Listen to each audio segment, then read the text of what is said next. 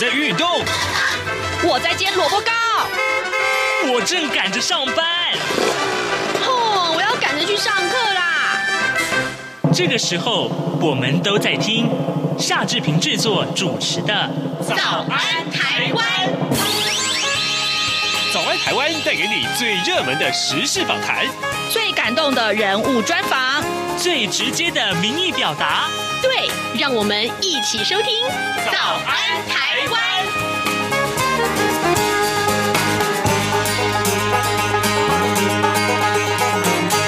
早安台湾，我是夏志平。呃，今天是二零二二年的九月二十八号，星期三。哎。九月二十八是教师节，对不对？就祝全天下的老师们今天呃节日愉快，好吗？好，今天在节目中为您安排的其实就是介绍电影或者是电视戏剧节目的。剪接师，哎，你知道这个工作它的性质是什么？情况是什么吗？待会儿志平要请您收听我们今天的访谈单元，就是弥勒熊要带着剪接师啊高明胜来到节目中来聊这本新书，哎，听听看他，你就知道剪接师在做什么事情了。好的，呃，在呃还有一点点时间，所以我们来看一看各平面媒体上面的头版头条讯息。呃，联合报的头版头，哇、这很不得了，他们的采访团队去到格陵兰，呃，直击直击了这个格陵兰的暖化前线。好，这个呃冰山分秒就崩解啊，全球迫切的危机，你的窗外就是。气候变迁，而你呢，正目睹着海平面的上升，哇哇哇，震撼震撼！然后《自由时报》上面头版头条是指啊，这个指出啊，就是美国的前国务卿啊，呃，庞皮欧啊，他说，呃，呼吁啊，自由国家要跟中国脱钩。好，另外呢，我们也看到，呃，《自由时报》上面提到，这是呃一段丑闻，他说这是一段丑闻，是呃。进电视的这个呃丑闻，待会儿如果有空的话，我们这个再多跟您聊。好，呃，我们先进一段广告吧。啊、进完了广告，我们就请您收听今天的访谈单元。从两岸、国际、历史文化与财经等角度透视中国的，这样看中国节目。每周一到周五晚间九点三十分到十点，在中央广播电台播出。如果您对这样看中国节目有任何收听想法或意见，欢迎寄信到台北市北安路五十五号，也可以透过电子邮件的方式。节目有两个信箱：二零二零 at rti 点 org 点 tw，或是。二零二零零二零三 news at gmail dot com。再次谢谢听众朋友们的收听与支持，请持续锁定每周一到周五晚间九点三十分到十点播出的《这样看中国》节目。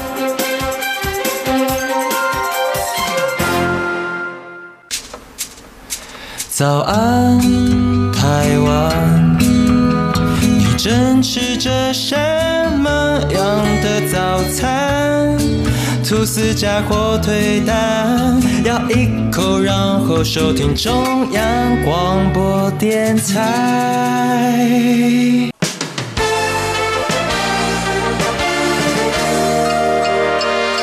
早安，笔记本。这里是中央广播电台台湾之音，您所收听的节目是《早安台湾》，我是夏志平。各位听众，今天《早安台湾》的录音室非常的热闹，也来了两位贵宾啊。呃，礼拜三我们当然是要跟大家一块来聊电影，所以呢，我先介绍一下我们两位受访者，一位呢就是资深的影评人弥勒熊，熊哥早安。哎，志平哥早，全国听友大家早。是另外一位，这位哎，真的是不得了，今天他。他带着一本书，他的著作来到这里。这本书叫做《简故事》，哎，简是简接的简哦，呃，这是由原点出版社所出版的这本书《简故事》。它的作者也就是剪接师高明胜来到节目当中了。明胜，早安！哎，志平哥早安，听众朋友大家早安。是，谢谢，谢谢啊！这个一早来到节目中，这个诶，我们来聊你这本书好了，同时也为我们解惑，好不好？为什么呢？因为坦白讲，我虽然是念戏剧系的学生，但是我对于剪接师这份工作，其实心里面还蛮困惑，就是到底剪接师。呃，跟导演之间啊维持着什么样的关系？还有他应该有怎样的奋际啊？就维持怎样的互动？那但是我先请你介绍一下《简故事》这本书好不好？好啊，简《故事》这本书是我我将我自己的。啊，十四年来的 FB 的 po 文，因为我自己有那个在 Facebook 上面整理自己的工作心得跟笔记的习惯，对，然后已经累积很久了，然后我把它重新整理、论述跟撰写，然后变成了一个啊，可以说是讲的又深又广的关于剪接的一本书，这样子，关于电影。是好，呃，但是，哎，容我先来念一段这本书里面的你的这个序啊，就是这本书收录了从事剪接工作以来对于电影啊剪接的认识与想法。好，这个呃，然后你发现说剪接师所需要的深层学问，其实要往编剧的专业里面去找。哎，这真的是启动了我的好奇心啊！怎么会这么说？为什么要这么说？因为剪接的时候，其实我原来的想法说，剪接师嘛，他的工作不就是照着剧本剪就好了吗？为什么要跟编剧要有关系呢？啊、因为是这样子，就是编剧写的写写完之后，然后往往会被拍的不一样。又或者是说一定会被拍的不一样，就是只有两种可能，一种是拍的比较好，一种是拍的比较不好。嗯，对对。那啊，这这些落差都会在剪接这个阶段再去重新做一个调整。对，拍的比较不好，大家就会觉得很好处理，就把它删掉就好。但是要是他拍的比较好呢？呃，这个拍的比较好，很有可能会改变剧本原本的走向跟精神。那我们要维持剧本的精神，还是说要去顺着那个拍摄回来的素材的精彩程度去发挥呢？对，所以往往会在这个剪辑的这个阶段再重新再再进行一次，嗯、可以说是定调性的思考。嗯，对对对对，对，我觉得应该可以这样子讲，就是说，呃，其实大家都一直以为，尤其是我们台湾很强调所谓的新电影嘛，就是作者论这样子的讲法。那其实呃，正常的那个电影制作应该分三个阶段，就是所谓的前置、拍摄跟后置。那我们那个呃剪接师呃明胜明胜他这边他讲的部分，就是比较是属于后置的部分。嗯、那他刚才刚才有大概讲了一下，就是拍摄出来的东西，其实。呃，有很多人这样子讲，那他的看法不一样，就是说，呃，其实可以分三个阶段的创作。嗯，那我觉得明生在这本书里面非常的好，他提出了一些可能跟大家一般的想象会有点不一样的东西。我们等一下可以请教他这样子，是，就是他他觉得就是刚才呃志平讲的，就是所谓的那个导演跟剪辑师的分际的问题。对，那他有提到就是。呃，其实很多人会把误以为，就是我刚才讲到三阶段嘛，那很多人都会把那个后置的部分当成是剪接式的呃这个创作。我想这部分那个就是民生应该有非常非常多的感触，他可以好好的跟我们讲一下这样子。嗯啊、呃，就是很多人会说剪接是第二导演，或者是说我们是对电影进行再创作。对，然后在书中也提到说啊。呃我我自己曾经也相信这个想法，因为其实觉得蛮帅的。你是第二导演，你是可以再创作的。但实际上，啊、呃，我自己的经验告诉我，是不不不可以抱持这样子的想法，因为。导演就是导演，剪接师就是剪接师。嗯、对你，你你不可以说你是第二导演，而去跟第一导演去争奇斗艳这样子，这样往往会造成比较啊、呃、不愉快的合作。就是不要变成一种竞争的关系，就对。对对对，而且而且台湾的电影是不是这样子？就很少导演会放心完全给剪接师剪的啊，几乎没有吧？目前的状态就是大家啊。没有说全部，可是大部分对，然后或者说行之有年的做法是，他们把剪接师当成是一个不需要动脑袋的 的拼 拼接工人，对，然后呢，对这个啊、呃，导演过来指示剪接师应该怎么操作，然后他听他的操作，对比比较比较传统，又或者说比较老派的做法是这样子，跟我原先的想法一样，没有，所以明胜他会在书里面有有我我觉得是呐喊，就是说我们不是只有操工具技术的工人而已，对，那因为其实。后来那个以前的剪接机很大台，很复杂，那个操作是很。那个你有摸过吗？有有有，也有摸过。对，那个都要去背一些字。刚开始上班的时候啊，对，然后很有趣。但是现在都是用非线性剪接，都是用电脑，那个其实很，这跟操作手机没什么太大的差别。嗯，所以其实会。你就可以腾出这样子的人力，然后来跟导演一起进行那个关于故事的讨论。哦，对，所以这个就是你刚才那个志平提提到的，就是所谓的编剧的部分。对，他其实在这本书之前已经有一本有一本著作了，嗯，就是跟一位编剧一起合编。那我有问他，我说：“那你为什么要出第二本书？你可以稍微讲一下吗？”就是说，第一本跟那个编剧一起出嘛，那第二本是可是完全你自己的心得，这样子的的的出书的呃顺序，或者是呃为什么这样子？嗯。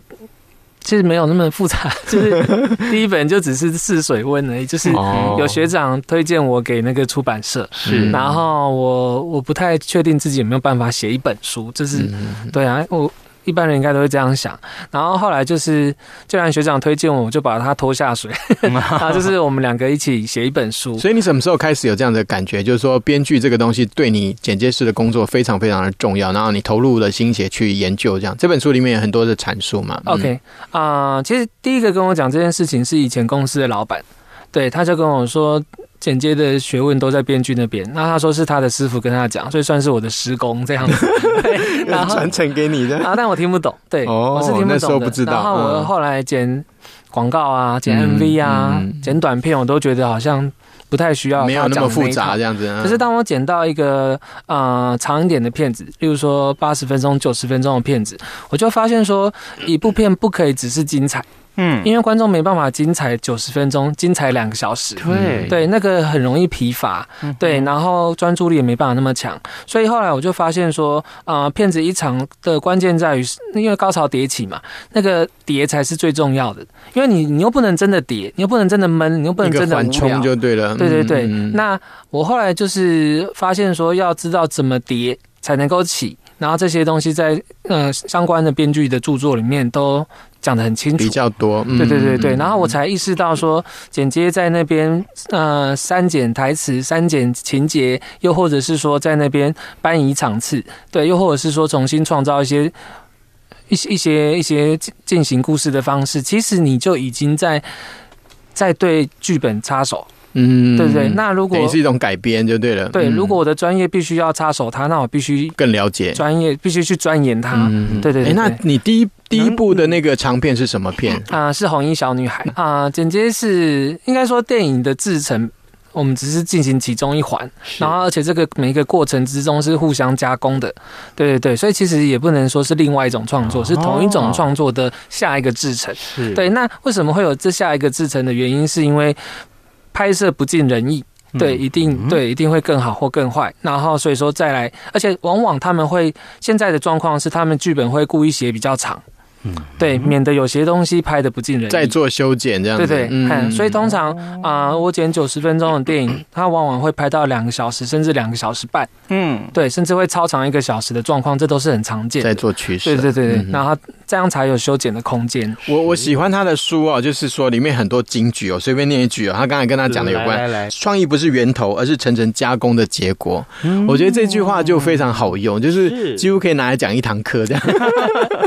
哦，这个概念是我那个二十三岁还二十四岁，对，我我那个时候还在当剪接助理的时候，那我我曾经是那个艺术大学学生，就是刚毕业是目空一切，对，我会觉得我我我是一个艺术家，但是我的第一份工作却是做偶像剧，所以我在头一年我是完完全全看不清我在做的工作，会很挣扎的啊，不会，你会觉得那是小菜一碟，嗯，但是你发现你怎么做都做不好。嗯，对对对对，然后啊、呃，你就开始开始自我怀疑吧。然后，但是当公司安排我完整的跟完一一出偶像剧，那出叫做《海派甜心》，当年还蛮红的。我还记得我看到剧本的时候，觉得这是什么乐色。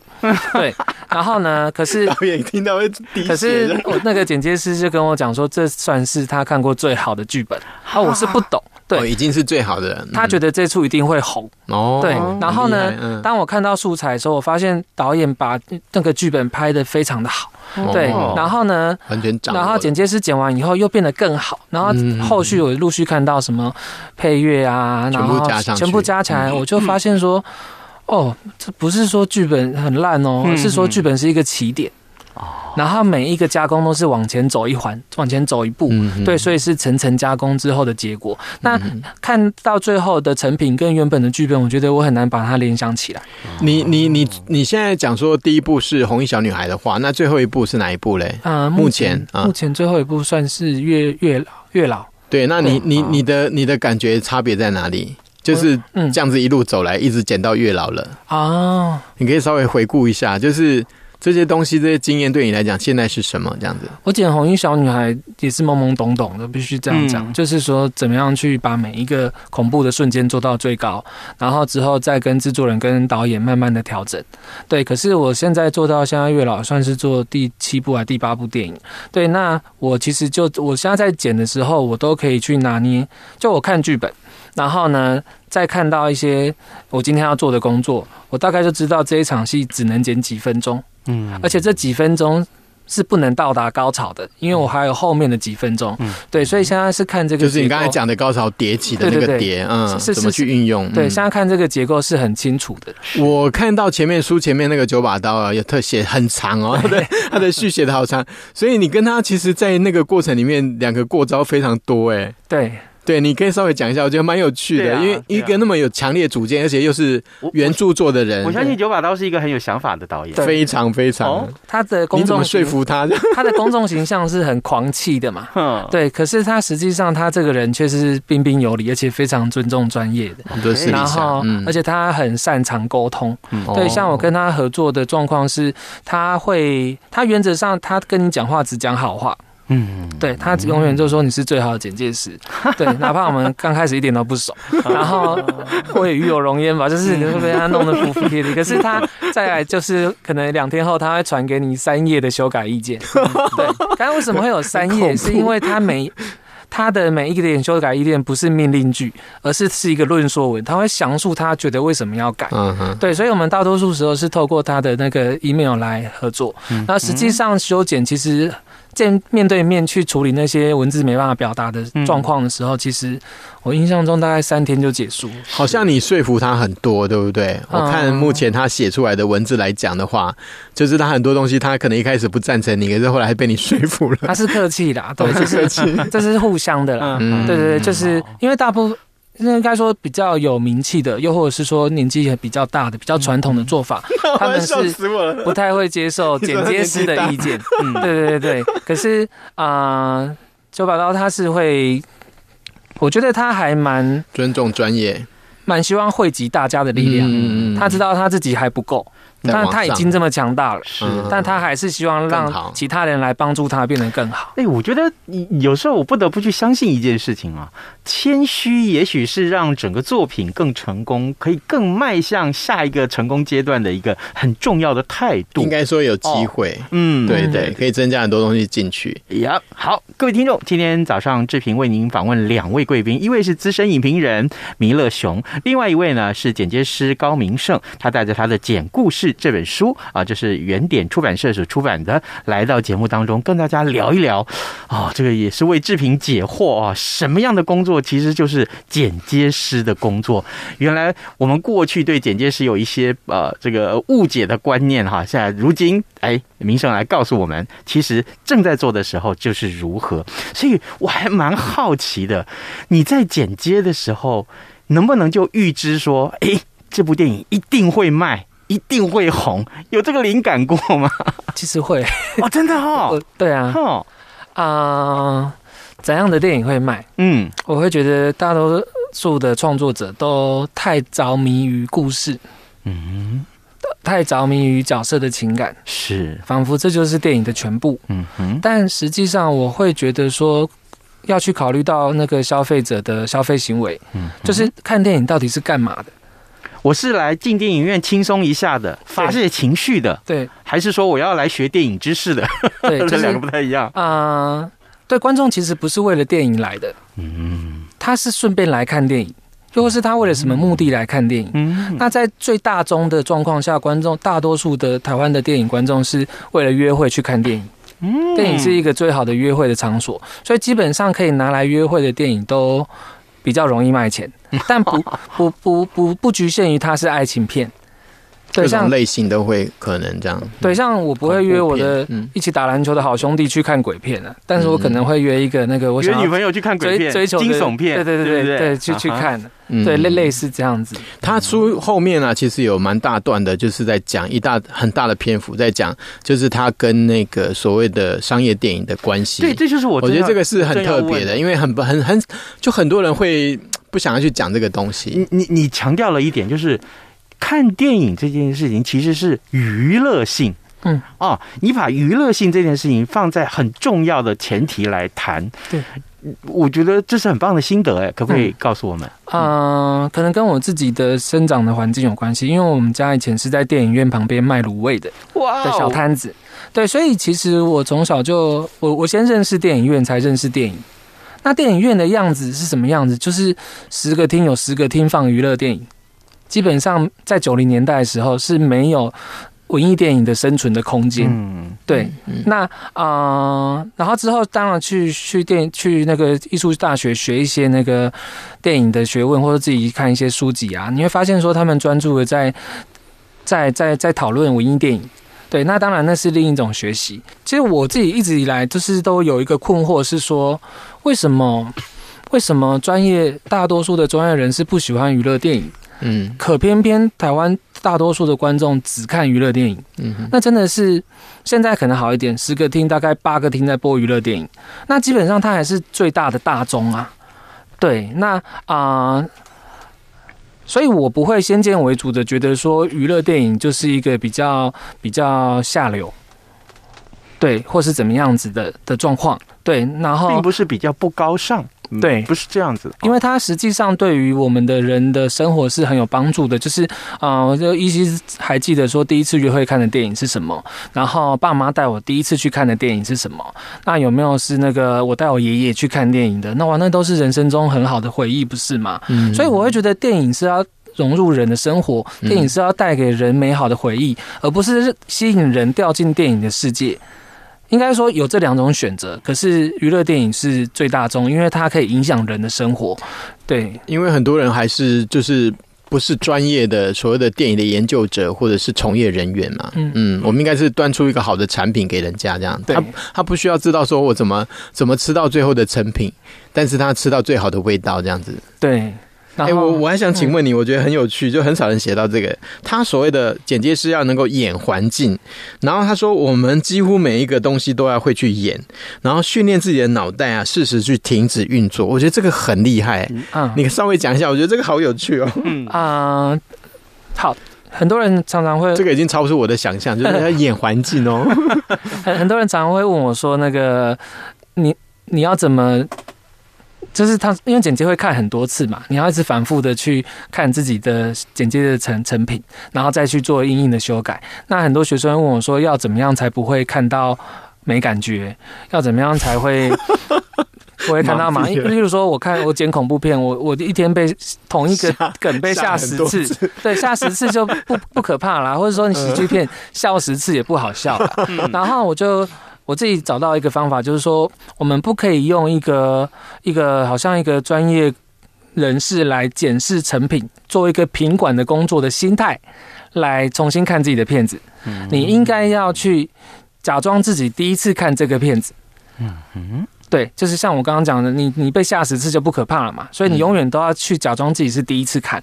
对，那我后来发现说，这个这个这个做法就是你必须要去演观众。嗯，对，然后我甚至会去假装哦，去去去催眠自己说啊，我现在在电影院里面，然后呢这边很可怕，但是我我不敢叫出声来之类的，又或者是说我在吃爆米花的这种心情来来来检查我的东西。那讲到演环境，对，演环境的话，就是因为啊、呃，有一些文艺电影、艺术电影，它的主角其实不是一个人。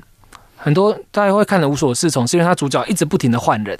那很有可能他的主角是一个小村庄的那个文化，他的主角是文化，在他的那个呃编剧的论述、导演的论述里面，主角其实是一个文化。那这个时候我们就要去演演一个环境，就可能不明显，就对对对对，嗯、或他他要强调的不是这个角色的心情，而是角色待在这一个小农村里的舒服的感觉。所以就是你必须要去演自己，就是坐在这个地方，然后你去看到树梢，树梢在飘动，然后类似这样子。嗯、对，所以啊，呃、就是所谓很多的空镜头啦，其实都在帮忙叙事这样。那有没有说你剪完了之后，导演觉得？对，这个方向很好，但是我的素材不够，我还要再重拍一些东西进来。嗯、有过这种情况发生吗？啊、呃，有，但是基本上不太可能重拍，因为那个要再投入一大笔预算。对啊，对啊。对，那啊、呃，所以我们通常不会给导演一个方案呢，我们会给他很多方案。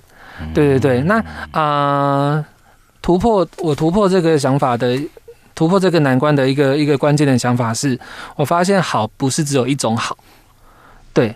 它不是一条直线的，就是可能性有很多，对对的。好是一个地方，对，那你可以从不同的路径达到那个地方，对，只要能够达到就好了。对，他他在书里面，我觉得有一个地方很棒，就是说他有。他有讲到，譬如说，呃，从 A 到 B，可是中间可以很多很多，像他刚刚讲的路径。嗯，然后我那个镜头，譬如说几秒的镜头摆在什么位置，它就会不一样。然后有时候甚至有重复的时候，它就能够带出某一种情感。这样，这个当然是比较技术的。可是我觉得这个是，就这本书的，呃，我相信尤尤其是学电影的人，一定会非收获非常大。这样子，嗯嗯哼嗯哼嗯，但这个其实我我觉得就是比较比较。初初阶的，出街的一定会去感受得到的，对。但是如果不了解剪接，会觉得很神奇。就是例如说，啊、呃，我讲一个很简单的例子，就是说，当你听到一个噩耗，好，然后演员表现会哭。好，那你到底是要让他一听到二号马上流眼泪，还是听到二号的五秒钟流眼泪，还是听到二号的十五秒之后才流眼泪？那他所呈现出来的悲伤的深层的程度是不一样的。然后剪接会怎么状状况呢？就是说，啊、呃，流眼泪那个镜头一定会只拍哭的那一个人，不会拍告诉他二号的那一个人。嗯，所以我们甚至可以啊、呃，把讲话的人的声音都拿掉，就是他在讲述二号的时候声音都拿掉，我们就可以去让他等人这么久才掉眼泪。我们只要配上环境音就好。哎，对，这等于说是这个铺陈的工作很重要，对，但是可能得到的效果是加倍的。对，哇哦，各位。对，今天我们非常荣幸能为邀要为你邀请到一位剪接师来到节目当中啊，呃，这是一个对志平来说呃非常陌生的行业，但是我们每看一部电影却能够从中得到乐趣的时候，我必须说剪接师鞠躬绝尾啊，这是当中很重要的一个一个工作的环节。那当然了，呃，如果可以的话，我仍然鼓励大家到书店去买这本书，叫做《简故事》，这是原点出版社所出版的。它的作者高明胜今天来到节目中，跟着呃资深的影评人弥勒熊，我们一块来讨论这本书。更重要的是，我们啊、有一个很粗浅的轮廓，把剪接师的工作啊、做了一个很完整的说明。我仍然要请大家回忆刚。刚刚明胜所说的这些话，高潮不是从头到尾都是高潮，高潮迭起，那个叠很重要，有低才有高。OK，好，各位以后在看电影的时候会啊、呃、特别注意，原来剪接师为我们付出了这么多，这也是这本书剪故事要告诉大家的。今天我们非常谢谢明胜，也谢谢弥勒熊熊哥来到节目中，谢谢你们，谢谢，拜拜，拜。早安，报马仔。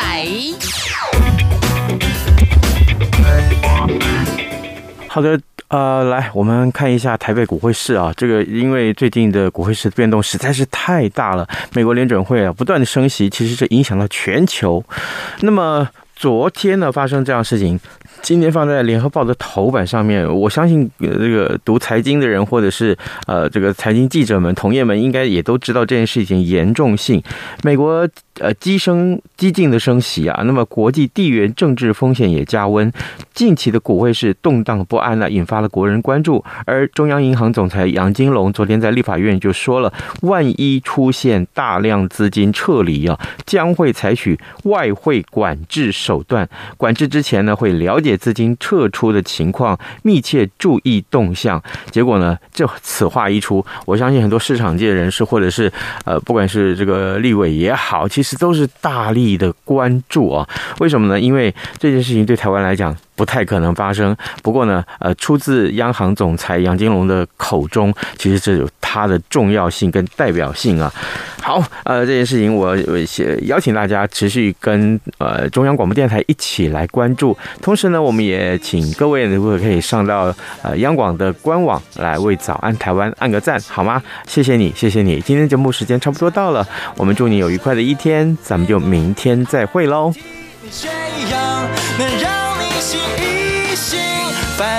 了十二点，好多一样被丢弃。